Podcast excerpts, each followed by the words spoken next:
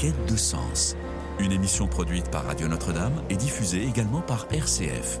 Marie-Ange de Montesquieu.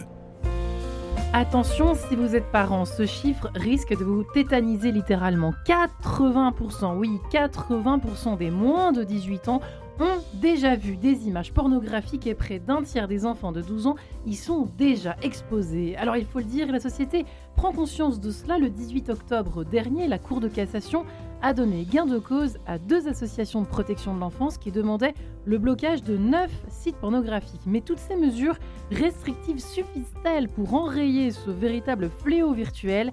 Au fond, quel est l'impact de la pornographie sur la construction affective de nos enfants?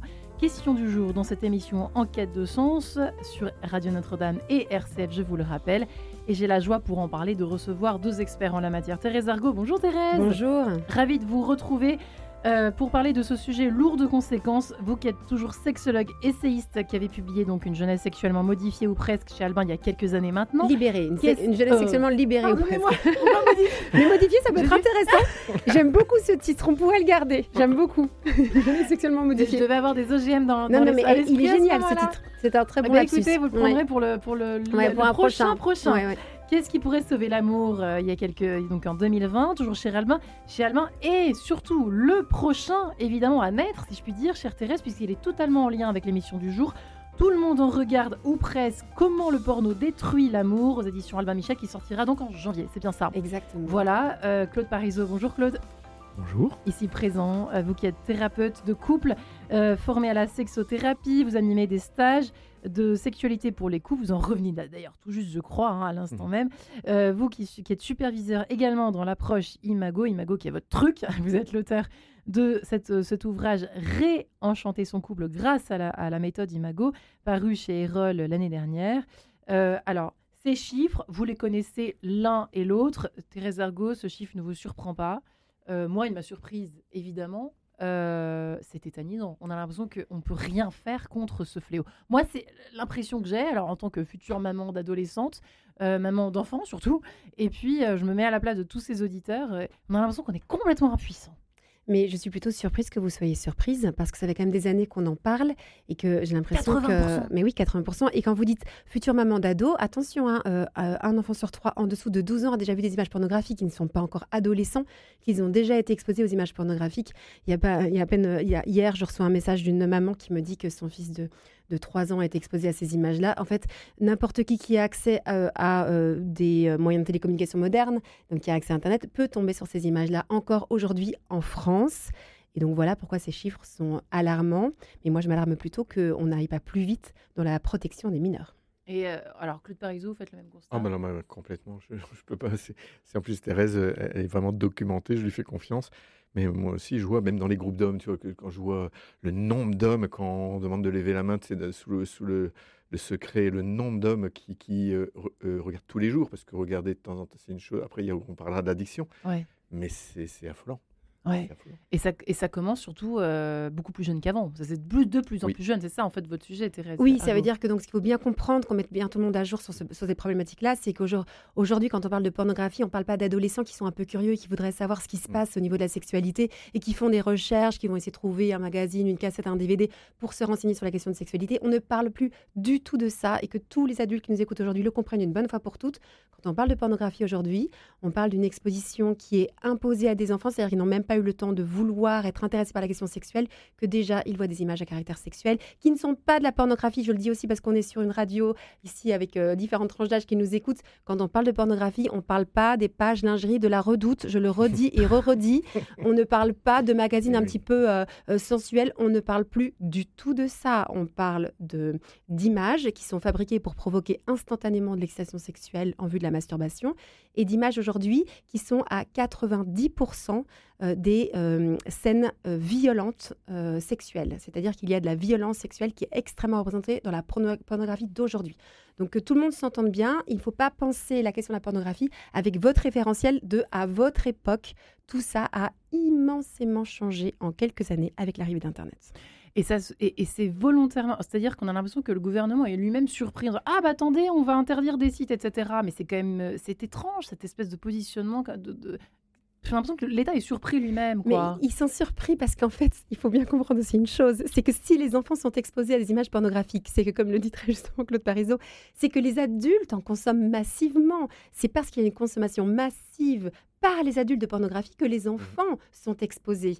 Donc, c'est très compliqué pour le gouvernement, pour les adultes d'aujourd'hui, de remettre en cause un produit que eux-mêmes consomment. J'ai été plusieurs fois à l'Assemblée nationale, combien de fois on me dit dans les couloirs, mais vous n'imaginez pas le travail que vous auriez ici à faire. C'est-à-dire que ceux qui nous gouvernent sont pas toujours très très au clair avec cette question-là. C'est un peu comme un fumeur qui devrait dire la cigarette est mauvaise pour la santé aux enfants alors que lui-même fume matin, midi, soir. Ben, c'est un petit peu compliqué. Et que la pornographie, je suis désolée de le dire comme ça aussi cache, mais euh, on a une, un immobilisme parce que les adultes sont aussi consommateurs. Et donc, euh, il y a une sorte de malaise, d'hypocrisie euh, par rapport à ce sujet. On ne va pas trop, trop voir. voilà. Et, aussi, et, aussi, il faut savoir que ça, je, je lisais il n'y a pas longtemps, ça ramène à l'année 378 milliards, j'avais vu, de, non mais euh, à l'industrie, tout ça. Il y a une question d'argent aussi, ce qui fait que ça freine certainement, je n'irai pas plus loin, mais ça freine euh, certainement les initiatives pour euh, limiter. Alors l'argent aujourd'hui ne revient pas au gouvernement français mmh. puisque la plupart des, grosses plateformes sont dans des paradis fiscaux, etc. Et on ne mmh. sait pas très très bien qui est mmh. derrière tout ça. Donc ça ne rapporte pas directement de l'argent à l'État. Mmh. Euh, Ils ne sont pas si gagnants que non, cela. Euh. Donc je pense que c'est plutôt, plutôt pour une question euh, morale mmh. et une gêne par rapport au sujet. Mmh. Comment condamner un produit qui était quand même le symbole de la libération sexuelle? On, peut, on, a quand même glorifié la pornographie en disant que ça pouvait être très intéressant pour la vie sexuelle des dans les années dans les années enfin depuis la libération sexuelle je veux dire on a démocratisé tout ça et là aujourd'hui on commence à dire ah, ah ça pose problème pour ça que c'est compliqué d'un point de vue moral, je dirais, plutôt que. Euh, Est-ce que tu dirais pas euh, Il y a un truc qui me vient, c'est que la pornographie existe, si on regarde au niveau historique, depuis tout le temps. Euh, c'est moi, c'est même pas que la pornographie existe qui me gêne, c'est que comme tu disais, que les enfants sans le choisir et qu'ils aient des images. C'est la passivité. Parce qu'après, c'est ce qu'on en fait derrière, c'est-à-dire qu'il y, a des groupes aujourd'hui de même de parole, il y a des ados qui sont reçus, quand il y a, un suivi, quand les jeunes peuvent mettre des mots et qui, puissent avoir un accompagnement. Mais aujourd'hui, ils ont ces, ces scènes brutales sans aucun accompagnement et ça fait des vrais traumatismes. On les retrouve chez vous quelques années plus tard, Claude, euh, avec des problèmes affectifs. Alors le, thème de l'émission, c'est qu'est-ce qui se passe dans la tête de ces enfants, Thérèse Zao, Claude Parizeau, euh, euh, Thérèse, qu'est-ce pourquoi, au fond, alors je suis désolée, ma question est un peu choquante, mais quand même, mettons les pieds dans le plat immédiatement dans cette émission. Comment ça se. Hum, d'abord, comment l'addiction peut se, peut se créer? Comment Qu'est-ce qui se passe? Pourquoi est-ce si grave, au fond? Pourquoi est-ce si grave? Alors, Dès l'âge de 3 ans, de, tomber là-dessus, qu'est-ce qui se passe? Donc en fait, le, principe, la gravité de la situation par rapport à la pornographie, c'est qu'on va imposer à des enfants ou des, ou des adolescents une expérience sexuelle alors qu'ils ne sont pas encore en mesure de poser leur consentement. Je m'explique. On ne regarde pas de la pornographie en prenant une tasse de thé à la main. C'est son sexe qu'on tient, qu'on touche en vue de la masturbation. Je viens de l'expliquer juste avant. La, pornographie, c'est un support à la masturbation. Jusque-là, euh, voilà, c'est ce que c'est. Euh, c'est-à-dire que quand on voit ces images, il se passe un phénomène très très étrange. Avec son intelligence euh, et, euh, oui, avec sa réflexion, on se dit c'est pas bien ce que je suis en train de regarder. L'enfant sent tout de suite qu'il fait une bêtise. Ah, il le sent quand même? Il le sent. Il dit c'est pas bien ce que je suis en train de regarder. Émotionnellement, avec son cœur, avec ses émotions, il ressent plutôt des émotions telles que du dégoût ou de la gêne. Et avec son corps, il ressent de l'excitation sexuelle. Et même un enfant. Sexuelle, bien sûr qu'un enfant. Même un enfant. Et l'excitation sexuelle, c'est agréable comme expérience. Et le plaisir sexuel qui peut se donner est très très agréable. C'est-à-dire que là, il se passe un phénomène très étrange parce qu'il y a une sorte euh, de, décalage entre sa tête, son cœur et son corps. C'est comme si les câbles internes avaient disjoncté. Normalement, c'est relié. Je vous donne un exemple. Je vous tends une pomme et cette pomme, elle, est, euh, elle a des taches brunâtres et elle a un verre qui sort de la pomme, d'accord? Donc avec votre intelligence, vous dites, oula, cette pomme, elle est pourrie. Si je vous l'attends encore un peu plus, vous allez dégoûter. Vous dites, non, mm. je ne veux pas la manger. Et quand vous allez la manger, vous allez la recracher en disant, ah mais c'est absolument dégoûtant cette pomme. J'ai je, une sensation désagréable. Donc entre la tête, le cœur et le corps, c'est euh, unifié. Je pense que c'est pas bien, je ressens du dégoût et la sensation corporelle est euh, désagréable. Mais c'est pas ce qui se passe avec la pornographie. Avec ma tête, je me dis que c'est pas bien, je ressens du dégoût, mais l'expérience corporelle est agréable, voire très agréable. Et c'est ça qui fait disjoncter tout dans la tête de l'enfant, qui, le, le rend incapable d'aller dire après Papa, maman, j'ai vu des images bizarres sur mon téléphone. Pourquoi? Parce qu'il se sent coupable d'avoir fait quelque chose de mal. Ils me disent tous les jours, euh, parce que moi j'interviens tout le temps euh, chez les jeunes euh, en lycée, en collège et lycée, ils me disent toujours Madame, on va pas parler de ça à nos parents, on a l'impression d'avoir fait une bêtise. Donc ils se sentent coupables comme s'ils avaient fait une bêtise. Et puis, ils ont un sentiment de honte et de gêne parce qu'ils ont éprouvé une sensation agréable sur quelque chose qui les dégoûtait. Et donc, quand on se sent coupable, quand on se sent honteux, quand on se sent gêné, ce qu'on fait, c'est qu'on s'enferme dans le silence. On n'en Mm. parle pas. Et on reste tout seul avec ces images qu'on ne comprend pas. Comment c'est possible d'avoir éprouvé une sensation agréable sur quelque chose qui me dégoûte? Je ne peux pas comprendre ça quand je suis enfant. Et adulte non plus, on peut pas Et toujours donc, comprendre. on, on- on traverse, on commence ce, ce- une espèce de cheminement de la dissociation, c'est ça? On se Et- dit- C'est oui. ce qu'on appelle, Oui. je crois, en, en psychologie de base. Et c'est en cela qu'on peut parler de traumatisme. Mm. Euh, et donc, je disais aussi une forme de, de- d'abus sexuel. Hein, moi, je parle beaucoup de viol de l'imaginaire, c'est-à-dire qu'on impose viol cette expérience oui, Oui. À des enfants qui ne sont pas capables de pouvoir la gérer et la vivre. Donc, c'est une question de traumatisme. Mais je peux parler de mon. C'est marrant parce que j'ai du dégoût. Ça fait longtemps. Moi, j'ai beaucoup travaillé euh, sur ces, ces questions-là. Pourquoi? Parce que bah, je l'ai écrit dans mon livre. J'ai été abusé, moi, à l'âge de deux ans. Et il y en a eu beaucoup jusqu'à l'âge de. J'ai pas souvenir de tout. euh, juste parce que mes parents étaient. C'est pas mes parents, c'est un prêtre. Mais. Et des amis de la famille, parce que mes parents euh, voilà, étaient assez naïfs et ont laissé rentrer du monde. Mais quand tu parles de la pornographie, là, ça me fait le même effet. C'est-à-dire, Mm. ce- c'est comme un viol. Je veux dire, la pornographie, c'est le même que. que, que- y- J'accompagne aussi des personnes euh, et des jeunes et des jeunes filles qui ont vécu ça, et c'est exactement ce que dit Thérèse. C'est-à-dire qu'il y a, euh, on sait que c'est pas bien, il y a plein de choses, et en même temps il y a du plaisir dans le corps, ce qui fait qu'elles pensent que c'est elles-mêmes qui ont créé ça. Ça va jusque là, quoi, après. Et, et je pense que dans la, la- la pornographie, euh, c'est exactement la même chose, et c'est ça qui crée le- pour moi le, le- le- le gros trauma. Et je vais donner, je, je sais pas Ouais. pourquoi je dis ça là, mais je disais dans le stage sexualité, parce qu'on on parle entre hommes, après entre femmes aussi. Puis les hommes qui disaient, oui, il y a les femmes qui ont été abusées, il y a les femmes qui n'ont pas été abusées. Moi, je pense même qu'il y a trois catégories. Il y a les femmes qui n'ont pas été abusées, il y a les femmes qui ont été abusées et qui ne travaillent pas sur elles, et il y a les femmes abusées qui, ne vont jamais se faire aider.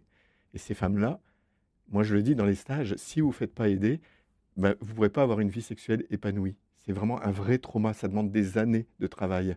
Et peu de gens le font, et c'est encore tabou. Et puis des, des- des petits garçons qui, qui sont futu- de futurs hommes aussi, parce que vous l'avez pas mentionné dans votre, Oui. dans votre typologie. oui, tout à fait. aussi Et- les hommes qui ont été abusés enfants, ça, c'est encore plus tabou. J'ai fait un, un mémoire, il y avait un ami qui fait un mémoire là-dessus quand j'étais en maîtrise de psychosociologie au Québec, et qui, lui, était, il, faisait, il a eu beaucoup de, de mal à, à finir euh, sa thèse, parce que c'est quelque chose qui n'est qui est pas reconnu, puis c'est très tabou. Mais je parle là, moi, des abus, mais la pornographie, ça fait les mêmes dégâts, et, ça, ça- ça fait, et c'est et c'est là qu'il y a une nécessité de faire quelque chose. quand même. Ouais. Et là, on a l'impression que même certains euh, racontent que dans les écoles, c'est devenu presque. Il y a une espèce de normalisation, une sexualisation à outrance. Est-ce que c'est un fantasme Est-ce que c'est la réalité euh, Bah, Thérèse c'est la réalité. Moi, j'interviens, donc je vous dis, au moins chaque semaine dans des lycées. Et à chaque fois que je fais une intervention sur ce sujet, j'ai l'impression que c'est la première fois de leur vie qu'on leur dit que la pornographie pose problème. C'est-à-dire que c'est tellement normalisé, tellement banalisé, que qu'une intervenante extérieure vienne leur expliquer ce que c'est, comment ça fonctionne, pourquoi ça a des effets négatifs sur leur vie. Ils tombent des nues, quoi. C'est ah bon. Et lorsque je me précise, enfin, moi, ce qui me touche beaucoup, c'est qu'ils me disent. En fait, c'est comme si tout ce qu'ils pressentaient intuitivement, ils sentent bien au fond d'eux que ça leur fait pas du bien, que c'est pas bon. Et en même temps, le discours ambiant banalise complètement à outrance cette consommation de pornographie. Que quelqu'un leur dise non, mais en fait, je comprends que vous ne sentez pas bien, parce que ce, serait normal que vous ne sentez pas bien avec cette consommation-là. Ils se sentent comme soulagés d'éprouver euh, un dégoût, un malaise par rapport à la pornographie. Parce que vraiment, on a banalisé, on a normalisé euh, euh, cette consommation. Est-ce qu'il faut s'inquiéter? Donc, que faire les, petits bouts, euh, les, les parents qui nous écoutent, qui sont complètement affolés, qui ont des enfants bah, vous, vous avez parlé de l'âge de 3 ans tout Oui, à l'heure. N'importe quel âge, Qu'est-ce hein, qu'il vraiment. qu'est-ce qu'il faut faire euh, C'est pour ces âges-là. Donc, Bah, euh, déjà- faire attention aux écoles, faire attention aux écrans, faire attention à tout. Ben, pas attention à tout, mais en fait, déjà, sortir de sa naïveté en tant que parent. Ouais. Donc, c'est très bien d'écouter cette émission. Écoutez-la jusqu'au bout. Voilà, écoutez-la et faites-la écouter à vos amis. On arrête de sortir d'une espèce de, de naïveté sur ce sujet. Quand on est parent, on a, on a deux responsabilités. C'est de protéger nos enfants et de les aimer.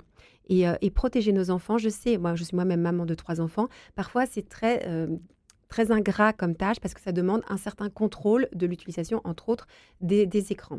Alors, il ne faut pas non plus être psychorigide à tout, euh, tout canaliser mais, et tout contrôler, pardon. Mais par contre, on est obligé de quand même avoir ce rôle de euh, protection de nos enfants. Euh, C'est-à-dire qu'on on regarde euh, à quel moment est-ce qu'ils euh, regardent des, des- des- des images. de- on, pardon, on contrôle leur temps d'écran, euh, on les laisse pas dormir avec un iPhone, un ordinateur dans leur chambre.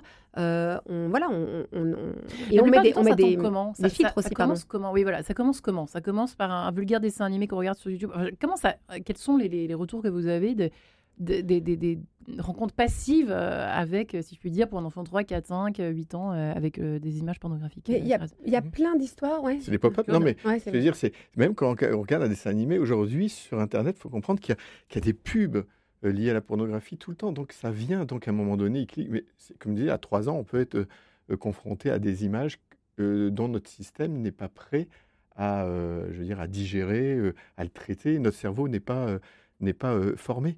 Et c'est ça qui est on grave. Fait Alors, hyper attention avec les plateformes, par exemple. Le type de plateforme, on fait attention déjà à ça. Parce oui, mais même si y a ça, imaginons à la maison. Et c'est vrai qu'à la maison, on peut. Mais les enfants, ils vont aussi 8 heures par jour à l'école. Et à l'école, on peut pas. Et quand on ne peut pas contrôler ça, bah, bah, à l'école, il n'y a pas de téléphone normalement. Mmh, en principe. Hein. Ah, ils ont des téléphones de plus en plus tôt. Donc là, il faut faire attention à ça. Euh, prendre les écoles, euh, si on peut, choisir une école où il n'y a pas. On se renseigne sur les, les présences. Je suis désolée de le dire. Euh, mmh. On est libre de dire ce qu'on veut ici. En fait, il y a. Je pense que la, protection, elle, est sur donc, différents aspects. À la fois le contrôle, évidemment, des moyens de télécommunication. On est obligé, c'est notre job de parent. Voilà, c'est tout.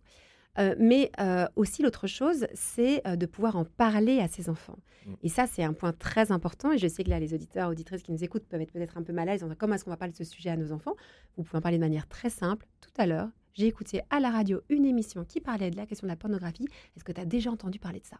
Et vous mmh. parlez, vous commencez comme ça. Alors à partir de 7-8 ans, vous pouvez commencer à en parler. Mais oui, bien sûr. Comme vous parlez de la cigarette, comme vous parlez de l'alcool, comme vous parlez de la drogue et comme vous parlez de toutes les problématiques qui sont dans notre société.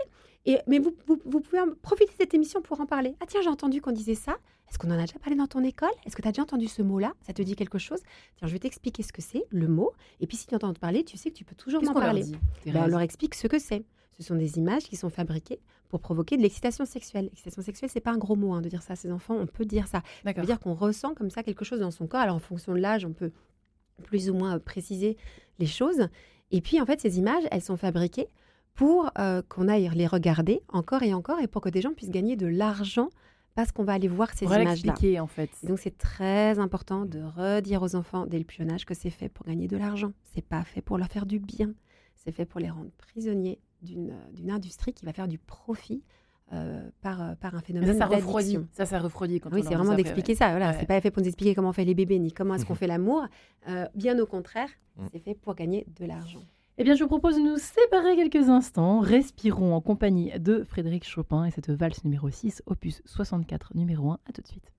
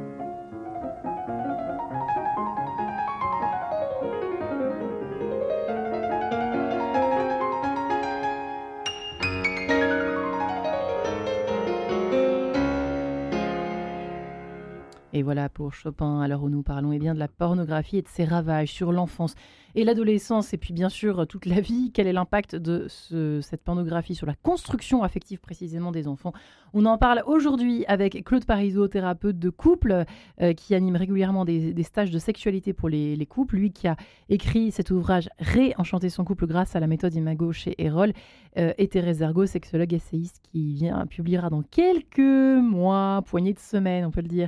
Tout le monde en regarde ou presque. Comment le porno détruit l'amour chez Albin Michel, qui sortira donc en janvier. Elle qui a également écrit il y a quelques temps Qu'est-ce qui pourrait sauver l'amour, euh, toujours chez Albin, et qui organise des stages régulièrement, qui intervient dans les écoles, dans les lycées, surtout, hein, Thérèse Argo, je crois, euh, justement pour parler des dangers de cette fameuse pornographie. Euh, on parlait à l'instant effectivement des écoles, des, comment prévenir en fait tout ça. On peut pas tout contrôler, Thérèse. C'est vrai qu'on peut pas tout contrôler quand on est parent, mais on peut quand même faire intelligemment les choses, essayer de, de, préserver nos enfants en, les, en amont, c'est-à-dire en leur expliquant pour éviter qu'ils tombent dans ce piège. Hein. C'est ça que vous nous avez dit avant de nous séparer il y a quelques instants. Vraiment, le plus important, c'est qu'il faut absolument que la pornographie cesse d'être un sujet tabou au sein des familles, au sein des écoles et au sein de la société. On peut en parler exactement comme vous parlez de la cigarette, exactement comme vous parlez des ravages de l'alcool. De la même façon, c'est pas parce qu'il s'agit de sexualité qu'en un coup tout le monde doit être pétrifié à l'idée d'aborder ce sujet-là.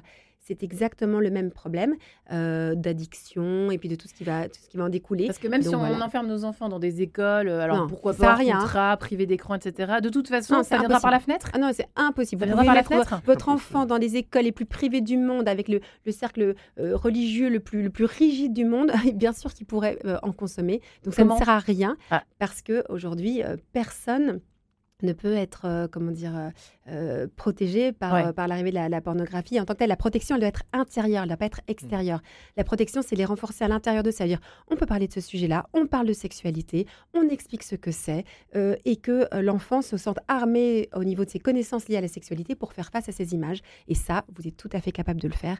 Et quand la protection, elle est intérieure, ils peuvent dépasser ça. Ils vont être exposés, partie du principe que c'est assez certain que votre enfant va avoir des images pornographiques, mais il peut ne pas tomber dans le traumatisme et être euh, avec tous les effets négatifs dans sa vie si il y a un dialogue, si on en parle et qu'il n'est pas seul avec ça. Voilà, c'est ça la solution, en parler et être à l'aise avec ce sujet auprès de ses enfants. Claude Parizeau, vous souhaitiez... Euh, oui, non, mais je disais que c'est ça, c'est l'éducation. Moi, je, fais plus avec des adultes aujourd'hui, mais je vois bien dans les stages combien on a une fausse image de la sexualité. Je crois que c'est le domaine où il y a le plus de croyances limitantes et de fausses croyances. Mais c'est, donc, moi, mon but, c'est aussi d'apprendre que la, la, la, sexualité, c'est pas une pulsion. Si, par exemple, un homme, il a, il a une pulsion. C'est encore ce qu'on dit aujourd'hui, pardonnez-moi. Hein. S'il a envie, comment? C'est encore ce qu'on dit aujourd'hui, pourtant que sexualité est une pulsion. je suis désolée, ah j'ai noirci le trait. Mais... Oui, non, mais on dit plein de choses. De toute façon, euh, moi, je, veux dire, c'est pour ça que je fais ça, que je, dire, et, et, je vois en, peu de jours, en quatre jours, les transformations que ça crée, parce que ça c'est à deux. Moi, je fais ça avec les couples parce que c'est bien d'éduquer les hommes d'un côté, mais c'est bien que, que, les deux puissent se parler, puissent se comprendre et parler la même langue. C'est que euh, la sexualité, s'il y a une pulsion, l'homme, il va s'en occuper euh, de son côté. Sa femme, elle n'est pas là pour, pour, pour, pour, comment dire, assouvir sa pulsion. Après, s'il y a un désir, là et comment, et comment je l'exprime et comment on en parle et comment, comment ça se passe chez les hommes et les femmes. On, notre sexualité, en plus, le, comment dire, le désir, il est activé de manière différente. Chez une femme, le désir, il est activé par la connexion, par la communication, par, par le fait de passer des moments temps, de, de, de, de, passer plein de moments ensemble. Et ça, ça va ouvrir le sexe. Chez l'homme, c'est le contraire. Lui, il a besoin de se sentir désiré. C'est-à-dire que lui, ça passe d'abord là pour pouvoir ouvrir son cœur. Mais c'est juste de comprendre comment ça marche mais que c'est pas euh, contradictoire, c'est juste que c'est deux façons différentes et en fait on veut la même chose. Et dans les stages, quand on explique que ça peut, euh, que déjà c'est apprendre à ralentir, que, que, de sortir de la pulsion et qu'on n'est pas obligé d'avoir du désir par exemple pour faire l'amour, on n'est pas obligé d'aller à l'orgasme. L'orgasme c'est juste une dictature. Je veux dire, c'est une vraie dictature, l'orgasme. Ben oui, parce que c'est toujours chez l'homme, c'est je vais aller à l'orgasme. Il est déjà dans le début de la relation sexuelle, c'est emmener la personne à l'orgasme. Mais L'amour, c'est être dans l'instant présent, c'est être dans les sensations, c'est être dans la connexion, c'est d'être dans le ralentissement, c'est tout un chemin. Et si on est déjà sur, l'issue, là j'en parle en deux secondes alors qu'il faut en parler en quatre jours, donc je vois que je fais beaucoup de raccourcis. Mais le but, c'est juste qu'est-ce qu'on fait pour arriver là et, en fait, moi personnellement, je ne sais pas pourquoi, j'ai jamais eu cette, cette chose-là. J'ai jamais pensé que faire l'amour ou être efficace ou compétent, parce qu'on aime bien être compétent, nous les hommes, c'est de d'emmener ma partenaire à l'orgasme. Moi, ce qui était plus important, c'est le moment qu'on passe. Puis, si on arrive à l'orgasme, c'est super. Mais s'il n'y a pas d'orgasme, c'est pas grave non plus. Tout le chemin était super aussi. Si je me libère de ça, il y a quelque chose qui, qui, qui, pour en tant qu'homme, là je parle vraiment pour les hommes, il y a quelque chose qui s'assouplit à l'intérieur, il y a quelque chose qui, qui est joyeux, il y a quelque chose qui est plus complet, je sais pas, quelque chose qui est en relation. Hmm. Et quand je peux être en relation, bah, là, il y a une ouverture qui se fait. Il est vrai qu'on est à, visiblement à, 100 000 lieues, voire plus, euh, de, de, ce que, de ce que procure, de ce que nous offre à voir finalement la pornographie. Bah oui, à littéralement. son Quand on entend ça, Exactement. alors là, franchement, c'est le pôle nord, pôle sud. hein. Bah, exactement, C'est tout à fait ça. Et, euh, et donc, il y a à la fois la sexualité relationnelle dont vient de parler Claude, et puis la sexualité pulsionnelle qui est mise en scène par la pornographie. Et cette sexualité qui cherche donc euh, dans un, un devoir de jouissance, euh, un devoir de performance, de réussite, d'efficacité, etc., qui vient de s'introduire dans la sphère intime, qui au départ, le sex- la sexualité nous permet, nous, entre les êtres humains, de créer de la connexion et de créer euh, euh, justement euh, de, de- de l'amour. Donc effectivement, on est tout Au à contraire. fait euh, dans une autre- deux, deux planètes. Alors c'est c'est ça qui est assez compliqué parce que la pornographie qui est omniprésente à la fois sur Internet, mais aussi qui a donné ses codes à la publicité, aux séries, euh, au- à, la, à la musique, aux clips, bref, à tout l'univers culturel. Moi, j'aime bien parler de culture porno dans lequel nous baignons tous. Euh, eh bien, Sans vient de rendre donner- compte aussi, sans hein, s'en rendre compte. ouais. Toutes les, les Mm. publicités qu'on voit ont, vraiment pris les codes du porno, etc. Les émissions, télé, radio, on entend des, euh, des, voilà, des, des, des- des réf- des références à cet univers-là. Euh, et je vous dis, dans les films, c'est quasi voilà, Omniprésent, systématique, enfin. omniprésent. Mm. Et donc, on a finalement, on est influencé par cette façon-là d'envisager la sexualité. Euh, qui a mis lieu de notre désir du cœur. Notre désir du cœur, il est de, de connecter. Donc, il y, a, il y a une dissonance aussi parce que euh, on nous entraîne vers une sex- cette sexualité-là très pulsionnelle, alors qu'on veut, je pense, au fond de nous, une sexualité relationnelle où on Mm. se sent aimé et où on aime. Donc, euh, donc voilà. Donc, c'est pour ça que quand on propose autre chose, comme, comme tu viens de l'expliquer, Claude, je crois que ça, ça, ça touche et ça donne envie. Mm. Mais quasi personne n'entend ce message-là, puisque Ouais. on est pris par le, par le bruit euh, incessant du, du- du porno. Quoi. Donc c'est pour ça qu'il faut intervenir dans les écoles, c'est pour ça qu'il faut faire de la prévention, c'est pour ça qu'il faut faire de l'éducation sexuelle, pour montrer que la sexualité peut être autre chose que cette représentation-là qui est faite. Parce que si c'est la seule représentation de la sexualité, forcément que ça va, far- ça va influencer euh, les, La les construction enfants. affective des enfants. Exactement, qui vont après, qu'ils le veuillent ou non, reproduire ce qu'ils ont vu. Parce qu'il y a aussi une croyance euh, pour celles et ceux qui regardent des images pornographiques, c'est de se dire, mais moi, je suis tout à fait capable de faire la part des choses. Non, mais c'est bon, on m'a expliqué que le porno, c'était pas comme ça dans la vraie Hmm. vie. Je sais faire la part des choses. Alors là, c'est souvent un, un propos de lycéens. Je vois beaucoup de lycéens, ils sont là, mais non, mais vous inquiétez pas, madame, il n'y a aucun problème. sait ce qu'on fait. Moi, je sais ce que je fais, etc. Mais en fait, c'est pas possible. C'est pas possible de faire la part des choses Pourquoi entre ce qu'on voit et ça va influencer notre vie sexuelle. Pourquoi Il y a plusieurs raisons à cela? Je vais vous donner un exemple simple. Quand euh, vous regardez une émission comme Colanta, tout le monde voit ce que c'est Colanta sur TF1, un jeu, un jeu de télé-réalité. Ben, Il y a toujours dans le salon, là on regarde la télévision, l'équipe dans la famille qui dit Ah, mais moi, c'est mon rêve de faire Colanta, et ceux qui disent Ah, mais moi, mais jamais je voudrais faire Colanta. C'est-à-dire que tu regardes une émission et tu te poses la question si oui ou non tu voudrais faire ce que tu regardes. C'est-à-dire qu'en fonction de ce que tu regardes, tu vas commencer à avoir un questionnement particulier. Est-ce que je veux ou pas faire ce que je vois? Une autre façon de voir les choses, c'est que tu regardes une autre émission, par exemple euh, The Voice, euh, hop, la, la- la musique. Bon, soit tu rêves de faire ça, tu commences à te projeter comment je m'habiller, qu'est-ce que je chanterais pour gagner le, le concours. Bon, mais si ça t'intéresse pas du tout, tu peux être surpris quelques quelques heures plus tard, quelques jours plus tard, de chantonner sous ta douche une petite chanson que tu as enten- entendue où dans l'émission que tu as regardée quelques heures avant. Autrement dit, ce que tu regardes va influencer ton questionnement, va Mm. influencer ton imaginaire, et va faire que sans t'en rendre compte, ces images vont revenir à des moments où tu ne te, où tu- tout à fait euh, euh, inopportunes, enfin, voilà, comme et euh, et puis ça va commencer à te mettre des idées dans la tête. J'aime beaucoup le slogan de Canal+. C'est peut-être un peu ironique de dire ça quand on connaît à quel point Canal+ diffuse du porno, mais Canal+ a un slogan qui est génial qui dit ne confiez pas votre imaginaire à n'importe qui. Hmm. Ne confiez pas votre imaginaire à n'importe euh, qui. slogan. C'est très fort de dire ça. Note ce qu'on va regarder. C'est pour ça que vous, en tant que parents ou que grands-parents qui vous nous écoutez, choisissez avec votre enfant des bons films, Ouais. des bonnes séries qui vont mettre des idées euh, chouettes dans la tête de vos enfants. Parce que ce qu'on va regarder va influencer notre vie et nos comportements, et particulièrement aussi nos questionnements, nos désirs et nos fantasmes. Et si je peux me permettre encore d'aller un tout petit peu plus loin, c'est que donc, si vous avez bien suivi, la pornographie, c'est une rep- représentation de fantasmes. Quand on va voir certaines images, notre cerveau va être habitué à être excité par une certaine, un certain scénario. Une fois qu'on l'a vécu, qu'on a, a eu du plaisir en regardant ce scénario-là, le cerveau va chercher à euh, une excitation un peu plus euh, euh, comment dire, un peu plus forte, et donc il va falloir transgresser davantage les interdits, c'est-à-dire chercher un fantasme qui est un peu plus, euh, un peu plus transgressif De encore et plus en encore. plus, de plus en plus. C'est-à-dire qu'il va y avoir une modification au niveau des fantasmes. À force de consommer de la pornographie, on va aller de plus ou moins plus loin dans la recherche de fantasmes de plus en plus transgressifs, c'est-à-dire de plus en plus violents, de plus en plus dégradants. Et voilà pourquoi la pornographie aujourd'hui est euh, très violente parce qu'on va chercher des choses. En fait, c'est comme si on va chercher des doses plus fortes Ouais, pour ressentir l'excitation Une sexuelle. sorte de Donc drogue. ça hein. influence nos fantasmes et ça met des, des idées dans la tête que jamais, au grand jamais, tu n'aurais eu si tu n'avais pas été exposé à les images pornographiques. Et ça se retrouve chez Claude Parisot. Voilà, exactement, qui va euh, après 20 ans plus réparer tous les soucis. Ça? Mais, mais c'est exactement ça. Tu vois, c'est aussi par rapport, c'est par rapport à l'imagination. Tu parlais d'imagination, ce qui est déjà les écrans. Le fait qu'il y ait beaucoup d'écrans, euh, ça diminue. on- il y a pas, pas mal d'études qui sont faites, c'est que ça diminue aussi l'espace lié au- parce qu'il faut du temps pour imaginer les enfants qui, qui s'ennuient. Tu vois, l'ennui aujourd'hui, les enfants, c'est l'horreur. Cinq minutes sans rien faire, Ouais. c'est c'est le vide total. Mais Laissez vos enfants s'ennuyer. mais oui, mais c'est dans cet espace-là qu'on peut euh, justement travailler l'imaginaire et aussi réguler, on va dire, au niveau neuronal. hein. Euh, C'est c'est à cet endroit-là que ça se fait aussi. Et c'est ça qui manque. Et, et c'est vrai que la pornographie, avec les images, enlève toute, toute cet imaginaire que, avant, euh, je me souviens, moi, que j'ai regardé euh, euh, en cachette, j'avais 14 ans, les lui ou, ou les, les trucs photos. Ouais. C'était des images érotiques, mais il y avait tout l'imaginaire qui pouvait entrer en compte. Et, et je construis C'était notre- figé en plus, donc euh, Exactement, mais, mais voilà, c'était Mm. figé, mais on nous, c'était pas intrusif, Ouais. c'est-à-dire c'est, on y allait, puis en plus on- quand on y va, on y va, on, y va pour aller voir ça. C'est pas comme là où ça, ça arrive où il y, a- y un phénomène d'intrusion.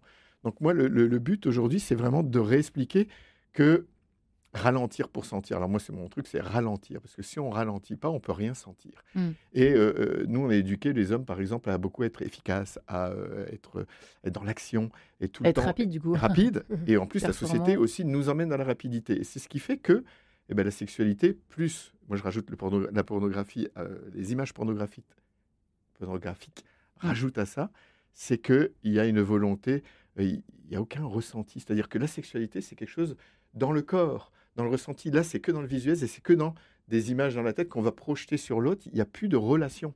C'est ça le problème aussi. C'est qu'il n'y a aucune relation. Des enfants tout jeunes apprennent juste à euh, baiser, entre guillemets, mais plus à faire l'amour. Et, moi, c'est là que j'essaye de réguler, c'est-à-dire qu'en parlant de ma propre expérience, bien sûr, euh, parce que moi j'ai beaucoup cheminé sur la sexualité, beaucoup, beaucoup aussi, et je suis aussi sexothérapeute, donc j'ai fait des formations là-dessus. Et euh, c'est apprendre aussi aux hommes à aller à l'intérieur d'eux et aussi à se mettre dans l'empathie, et, et aussi avoir de l'empathie.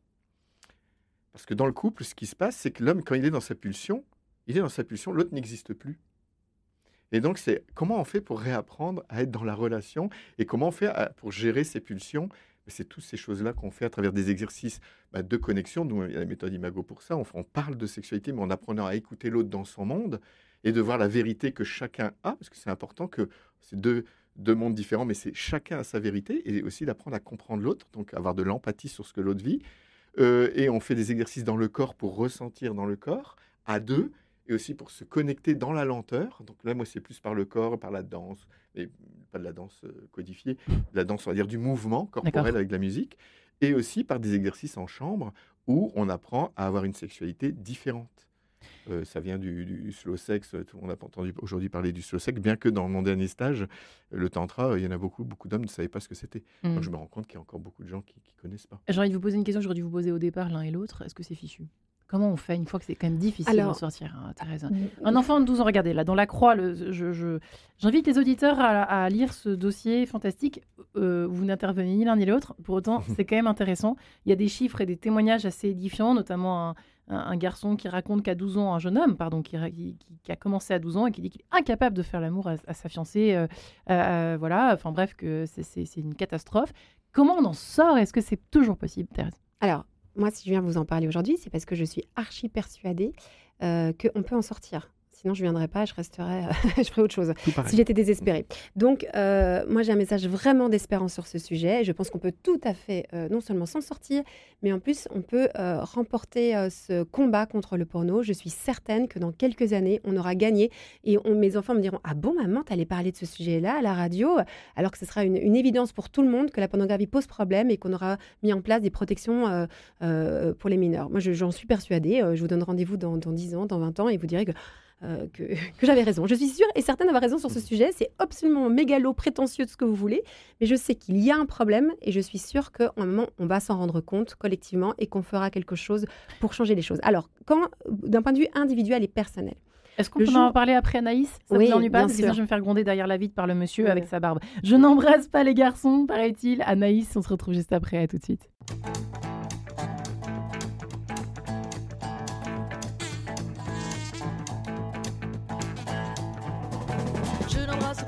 Les garçons, je n'écoute pas leurs chansons. Je ne vais pas à Robinson, je ne suis pas petit poisson que l'amour frotte à la maison. Non, je n'embrasse pas les garçons, je n'écoute pas leurs chansons. On peut me traiter de glaçon. Je n'embrasse pas les garçons, non. Je n'embrasse pas les garçons, non. J'ai réfléchi pendant cinq minutes et j'ai décidé pour toujours. Tant pis s'ils me persécutent, de fermer ma porte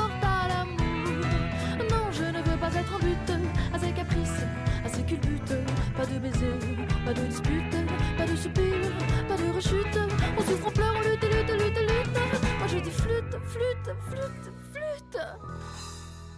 C'est vrai quoi. Mais bon. Je n'embrasse pas les garçons, je n'écoute pas leurs chansons. Je ne vais pas à Robinson, je ne suis pas petit poisson que l'amour frotte à la maison. Non, je n'embrasse pas les garçons, je n'écoute pas leurs chansons. Non, non, non, on peut me traiter de glaçon. Je n'embrasse pas les garçons, non, je n'embrasse pas les garçons, non. Que vous soyez prince ou diplomate, docteur en coiffeur, marchand de tomates, je vous dis non, non, non, merci.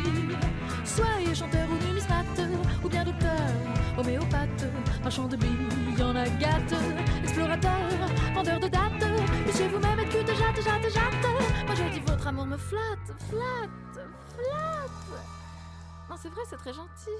Mais bon. Je n'embrasse pas les garçons, je n'écoute pas leurs chansons. Je ne vais pas suis pas petit poisson que l'amour frotte à la maison. Non, je n'embrasse pas les garçons, je n'écoute pas leurs chansons. On peut me traiter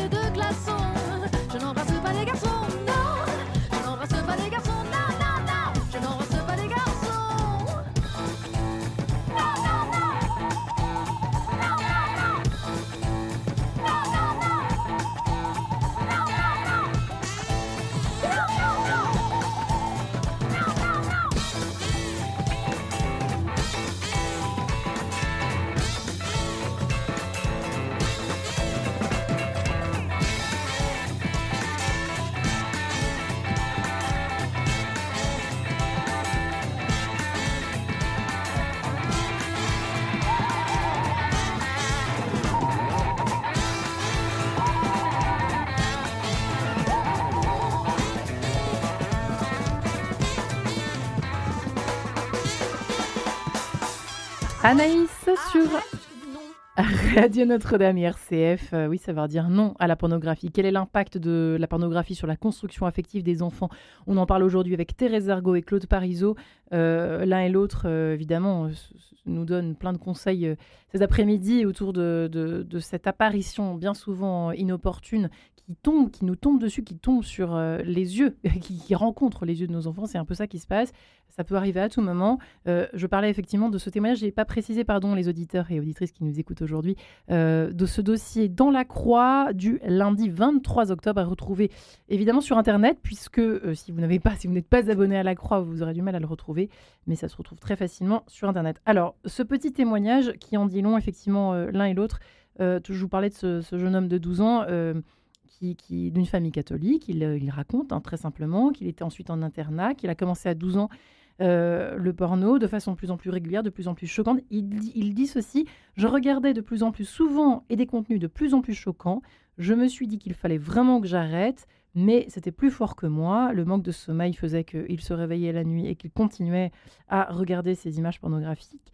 Il y a un an, j'ai eu une relation avec une fille, dit-il, mais ça s'est mal passé. Mon corps ne réagissait pas. J'étais habituée à des shoots de dopamine tellement forts que la réalité me semblait plate. Et puis mon regard sur la femme est tellement matrixé. Thérèse et Claude. Mhm. Ça en dit long, hein Ça en dit long, c'est tous les Mhm. jours que moi que j'entends des témoignages comme celui-là. Ouais. Et c'est courageux de l'avoir dit, euh, parce qu'il faut que les gens puissent entendre euh, ce qui se passe là. Euh, alors, on peut quand même, euh, on peut quand même en sortir. On peut en sortir euh, si, en fait, on arrive à, euh, à comprendre non seulement qu'on a été euh, abusé. Je pèse mes mots quand je dis ça. Quand on avait 12 ans, par cette industrie qui nous a, voilà, on a, on a vu ces images-là, euh, et qu'on arrive à traiter le traumatisme euh, à la fois ce que ça a pu nous faire et puis euh, quelles ont été les conséquences dans notre vie. Ça veut dire que si on s'en ouvre, qu'on en parle et qu'on traite ça, on peut s'en sortir. Vraiment, c'est possible. C'est important de le dire. On n'est pas condamné à avoir une vie sexuelle déplorable parce qu'on est exposé aux images pornographiques. Pas du tout. Moi, personnellement, pendant des années, j'ai. Enfin, ça fait Je vieillis, donc ça fait longtemps maintenant. Ça fait presque plus de 15 ans que je travaille sur ce sujet de la pornographie. Et euh, dans mon courage. cabinet, euh, ouais, ouais, j'en ai un peu ras-le-bol, mais en même temps, euh, il faut bien faire quelque chose. J'avais à peu près un tiers de mes patients, enfin les gens que j'accompagnais, qui étaient addicts au porno. À force de les écouter toute la journée, j'ai créé une méthode pour arrêter de regarder les images pornographiques, une méthode que j'ai mise après en place sur Internet avec un espèce de parcours en ligne qui est très accessible, financièrement aussi qui est très accessible et qui permet déjà de faire énormément de chemin. La plupart des gens arrêtent de regarder la pornographie à la suite de ce parcours. D'autres reviennent après en consultation avec une problématique plus spécifique en comprenant finalement la place que le porno prend dans leur vie aujourd'hui. Et donc après, on fait un travail euh, thérapeutique pour pouvoir euh, bah, réparer ce qui, été, ce qui été abîmé. Donc on peut vraiment s'en sortir à ce niveau-là. Et je pense aussi que euh, on peut aussi s'en sortir parce que si le gouvernement commence à vraiment euh, euh, prendre ce problème sérieusement et mettre en place des, des- protections pour, pour que les mineurs ne tombent pas sur ces images-là, on peut y arriver aussi. Et on peut aussi y arriver avec de la prévention en milieu scolaire, c'est-à-dire pas seulement au milieu familial, mais que tout le monde puisse entendre aussi voilà, ce, ce que c'est et pourquoi ça pose problème. Donc, voilà. Donc en fait, on a, des, on a une stratégie euh, qu'on peut mettre en place pour, euh, pour, euh, pour sortir euh, de cette emprise de Ouais. la pornographie. Euh, il faut juste l'appliquer. Mais c'est pour ça qu'on est là aujourd'hui. Pour Ouais, l'appliquer. absolument. pour, éviter pour d'être gagner ce combat. Mais oui, être matrixé, le, le- ce terme est quand même euh, lourd de. Enfin, euh, c'est- un mot qui est, qui est bien choisi, bien trouvé finalement. le- Une espèce de défait, une dissociation matrixée, quoi. Matrix, oui, parce que c'est- c'est c'est que des, c'est que du vent, quoi. C'est que de- de- un univers Ouais. parallèle. C'est pas la réalité. Euh, c'est c'est- la sexualité, c'est. On disait tout à l'heure euh, en, en- en pause là que tu vois, ça existe au Québec aussi. Il- il- il- quand j'y étais, quand je vivais au Québec, on devait. euh, il y avait des opérations qui étaient mises pour faire de l'information sur la sexualité à l'école, mais tout jeune, parce que c'est là que ça se passe. Avant qu'ils ils aient, comme on dit, à partir de 9 ans, un tiers des enfants là-bas aussi euh, ont des images, ont, ont vu des, des, des- films pornographiques ou bien des séquences pornographiques. C'est que, et aussi, moi, je dirais que ce qui me vient, c'est apprendre aussi l'empathie, de comprendre que cette sexualité-là, les femmes, ça leur plaît pas aussi. Je parle en tant qu'homme. C'est qu'ils ont l'impression que c'est, même quand elles disent non, il y a un oui derrière. Ça, c'est le truc classique. Même quand elles disent non, derrière, c'est un oui. Toutes ces croyances. Puis il y a aussi euh, chez les femmes la croyance qu'il faut faire plaisir à leurs hommes. Je voyais dans le dernier stage sexualité combien toutes, elles avaient une culpabilité de pas donner à leur compagnon ce qu'ils voulaient, mais elles ne pouvaient plus parce que à force de dire oui, à un moment donné, à l'intérieur, c'est tellement fermé qu'elles le vivent comme un abus, l'acte sexuel. Mais si les hommes peuvent entendre ça, parce qu'elles osent pas, puisque il y a le message qu'on a de génération en génération qu'il faut flair à son homme que c'est que l'homme en a besoin, euh, ce qui est complètement faux, parce que les deux euh, ont envie de sexualité et, ont autant de besoins euh, quand on étudie ce- sur ce sujet-là. Ouais. Mais il y a tellement de croyances limitantes. C'est incroyable quand on, on sépare. Moi, j'adore séparer les, hommes à un moment et séparer les femmes. Et on en parle vraiment, mais on en parle en, euh, on, on en parle en sans, sans- en partageant. Ça reste, ça reste dans le, non, mais ça Ah reste dans le en- groupe. En, moi, j'ai perdu, perdu le mot, mais en, En huis clos. voilà, en huis clos. Mais après, quand on, on partage avec les femmes ce qu'on a envie de partager, juste, mais de voir combien on a envie des mêmes choses, combien il y a de la souffrance des deux côtés, la seule façon d'en sortir aussi, quand on est adulte, en tout cas, euh, Thérèse disait, et je suis d'accord avec tout ce qu'on peut faire en amont, et après aux adultes aussi, bah, de commencer à voir ce que c'est que la sexualité aussi. Que la sexualité, au début, il y a les hormones, euh, on fait l'amour, on se pose pas de questions, on saute dessus, et pourquoi pas. euh, toutes les formes d'amour, c'est super. Mais à un moment donné, au bout de quelques années, quand on est ensemble, s'il n'y a pas une écoute, s'il n'y a pas de la connexion, s'il n'y a pas des préliminaires, et des préliminaires, il y en a dès le début, hein, c'est pas ce que je dis, c'est que si il y a vraiment une, une communication là-dessus, on peut cheminer ensemble et avoir une bonne sexualité toute sa vie. C'est Ouais. ça que j'observe. Donc, comme quoi, il y a quand même des issues de secours, si je puis dire. Euh, plus que ça. Ouais. Thérèse Argot, sur- on n'a pas beaucoup parlé sur les filles. Parce qu'on a parlé des petits garçons et des petites filles. Quand Ah non, tombent les filles ça fait quoi Euh, en fait, moi, j'en ai pas parlé parce que ça me semble une telle évidence, mais il faut rappeler les évidences. Les filles sont autant exposées que les garçons à la pornographie. hein. Donc, euh, il faut arrêter de penser que c'est un problème de garçons. C'est aussi euh, un problème pour les filles, bien sûr. Donc là, euh, je- j'entends déjà les parents de, de- de- de petites filles me dire Ah, mais moi, je suis pas concernée par la question de la pornographie, j'ai que des filles. Non, non, non, c'est autant concerné que si vous avez des garçons. Donc, on arrête cette idée-là complètement fausse. Euh, et les filles peuvent être aussi addictes au porno euh, autant que les garçons. Alors c'est vrai que la production actuelle est fabriquée majoritairement par des hommes et pour des hommes. Euh, mais il n'empêche que des filles peuvent tomber. Le phénomène de d'addiction va fonctionner aussi chez les femmes. De la même pas- façon? de la même façon, bien sûr. Les filles, et, et, et en fait, le problème avec pour les femmes et pour, enfin, pour les petites filles, les jeunes filles et les femmes, c'est qu'il y a une, une culpabilité supplémentaire, puisque comme on pense que c'est un problème de garçons, quand elles-mêmes sont sous l'emprise de la pornographie, elles n'osent pas en parler en pensant qu'elles sont particulièrement perverses, tordues, euh, pour regarder quelque chose qui est fait au départ pour les pour garçons. les hommes. Donc Mm. c'est très très très très très important que les, euh, que les adultes qui parlent de la pornographie expliquent bien que les filles sont aussi concernées pour déculpabiliser les jeunes filles qui seraient euh, exposées à ces images-là. Donc attention y a notre discours, euh, parce qu'on on le connaît, hein, le discours de dire le problème de la masturbation, la pornographie chez les garçons, un discours souvent dans des milieux plus religieux, on a un peu associé les deux. D'ailleurs, masturbation et pornographie, moi je vous encourage à dissocier les deux, c'est pas la même problématique. Mm. Euh, donc voilà, et, de, et de, de comprendre que c'est un phénomène de société. Mais je voudrais revenir quand même sur Oui. un point très important, et au, quitte à, à- à choquer, mais bon, c'est ma spécialité. Euh, c'est que on parle aujourd'hui dans cette émission de l'exposition des mineurs aux images pornographiques, mais on, vous invite, vous, en tant que parents ou grands-parents, d'oser parler de ce sujet-là à vos enfants. Mais ça veut dire aussi de savoir, et vous, vous en êtes où par rapport à ce sujet de la pornographie? Et dans votre couple, est-ce que vous arrivez à en parler? Et est-ce que l'un des deux en consomme ou les deux vous en consommez?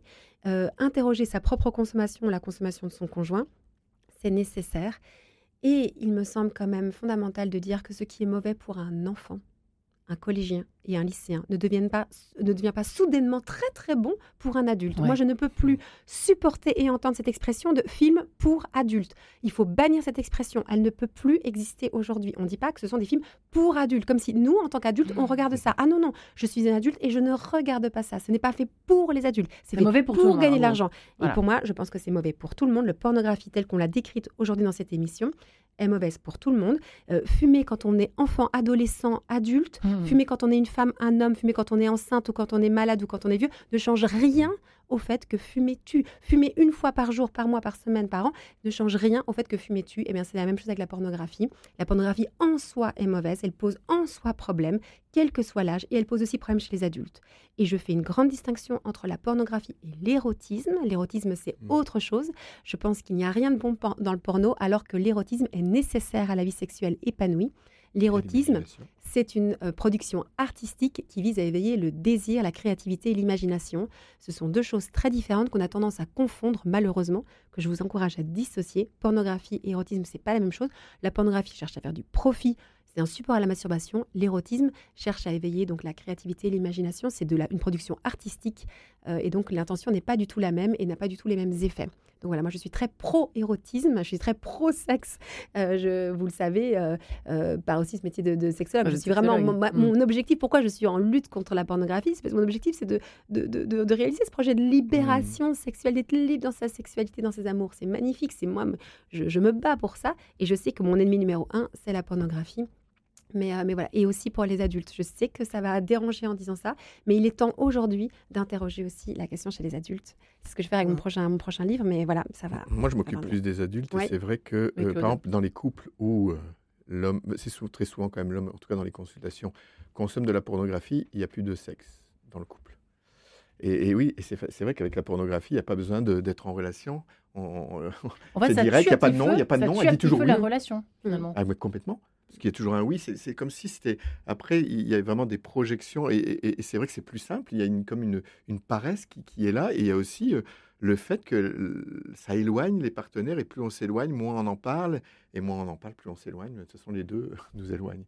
Donc, c'est vraiment un vrai problème aussi à cet endroit-là. Moi, c'est à cet endroit-là que je travaille. C'est plus de, euh, de, de voir pourquoi il y a de la pornographie, parce que souvent aussi, nous, dans notre travail, c'est de voir en dessous du problème Mm. le problème n'est pas le problème.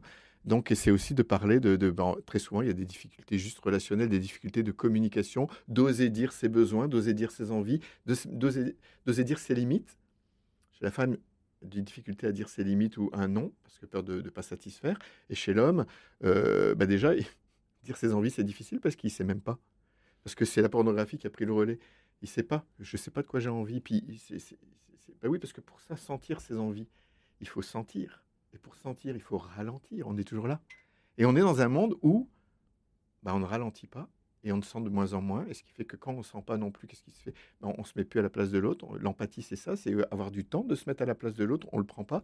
Et c'est là qu'on on- on fait du mal. Alors, l'émission touche bientôt, bientôt à sa fin, mais pas tout de suite encore. J'avais envie de vous demander à l'un et à l'autre quels sont pour les, parents qui, débarquent un peu euh, cet après-midi, qui s'interrogent sur quels sont éventuellement les hum, symptômes visibles quand l'enfant, parce que vous l'avez dit, euh, Thérèse et Claude, vous l'avez dit aussi, euh, le, le- le- le- le grand problème finalement euh, pour euh, discerner, si, enfin pour essayer de, de, de- de savoir si euh, notre enfant est déjà, déjà malheureusement côtoyer des images pornographiques ou s'il est même addict, avant qu'il ne soit trop tard, quels sont les espèces de symptômes? Est-ce qu'il y en a? Est-ce qu'il y a des signaux en tout cas qui peuvent nous alarmer, nous alerter?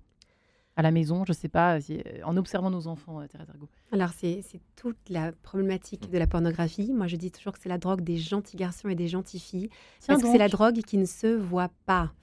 Et donc, c'est la plus grande complexité avec ce sujet-là. Si votre enfant fume du cannabis, s'il prend de la cocaïne, s'il prend de l'alcool ou qu'il a n'importe quelle drogue, vous allez à un moment finir par le voir, même de la simple cigarette. Le Alors que le, exactement. euh, Alors que le porno, ça peut s'installer pendant des années. Mais quand j'ai des années, c'est pendant 20 ans, 30 ans, 40 ans, des gens, et sans que personne ne voit rien et ne puisse rien imaginer. Et voilà toute la difficulté avec la pornographie, c'est que ça ne se voit pas, ça n'a pas d'odeur, ça n'a pas de, euh, on, ne peut rien, on ne peut rien percevoir en tant que tel.